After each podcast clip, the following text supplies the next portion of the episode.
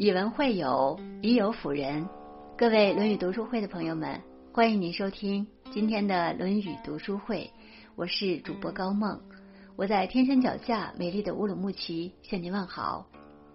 今天我要和朋友们分享的文章题目是《论语》，不论贫穷富贵，一定要有这十种能力。一起来听。一，独立，三十而立。孔子说：“勿食有五而志于学，三十而立，四十而不惑。三十而立，立是一种思想上的独立，有自己为人处事、对待生活的态度。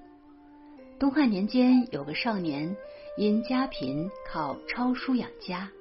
一日，他停下笔，感叹道。”大丈夫当功在沙场。面对世人嘲笑，他言：“小子安知壮士志哉？”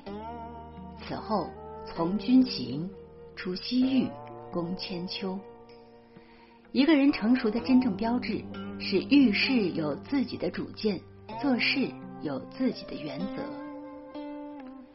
二，诚信，言而有信。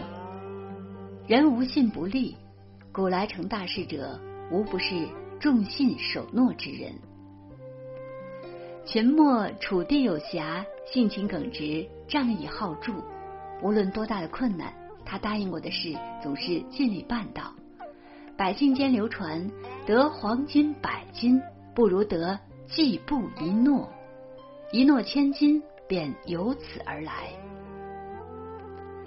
诚信不光指不说谎话、待人诚实、说到做到、能守诺，还只能诚实的认识自己、面对自己，不为自己找借口。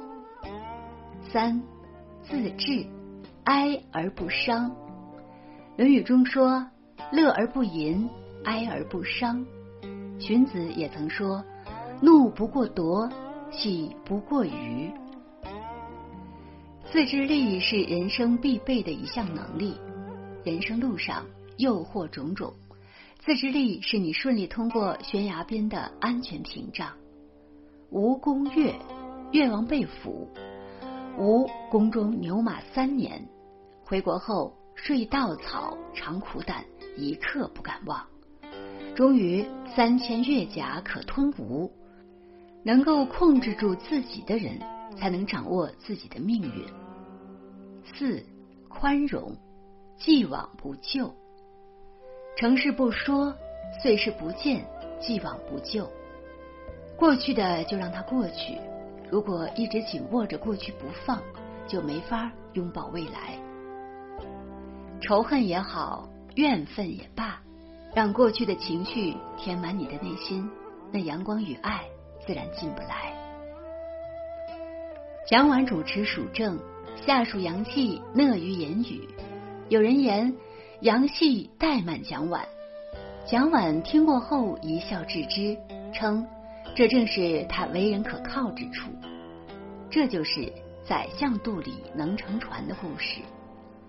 宽容是人前进的动力，来者可追，不要缅怀于过去的阴云里。五反省，一日三省。人不能没有批评与自我批评，那样一个人就不能进步。审视内心，反躬自省，是认识自己、获得人生效率的好方法。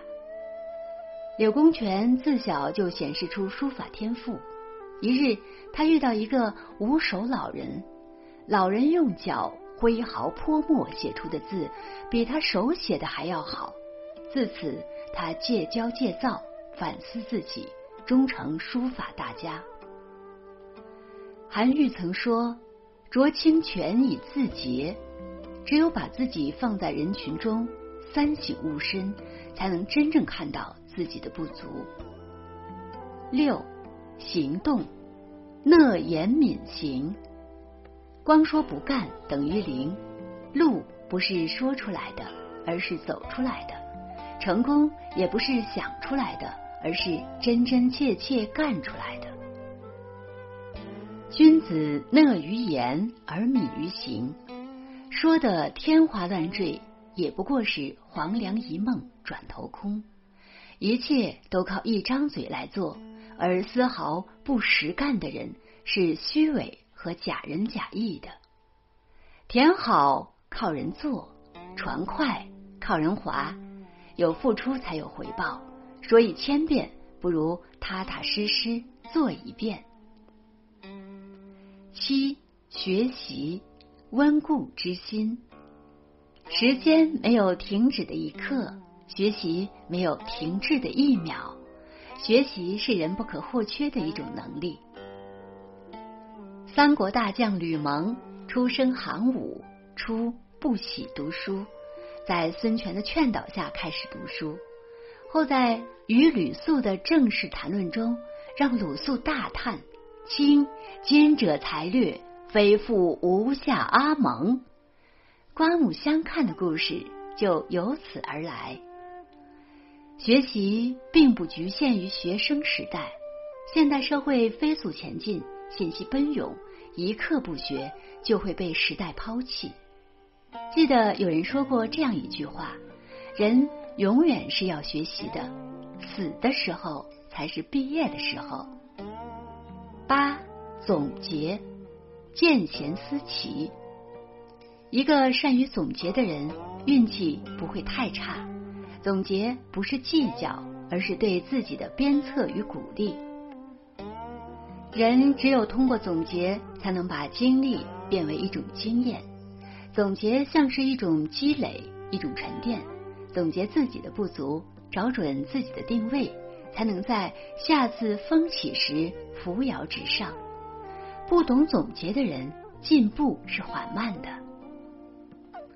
九，乐观，陋巷单瓢，简陋的小屋，一单四，一瓢水，就是生活的全部。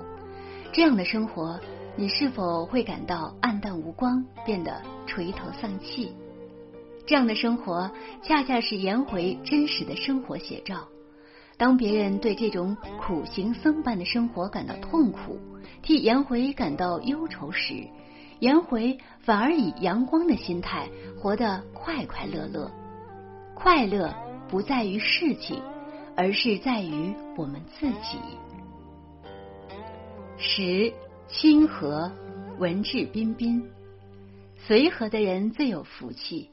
很多人对鲁迅的印象都是严肃的、冷酷的。觉得不好亲近，但其实鲁迅在生活中也是个随和的人。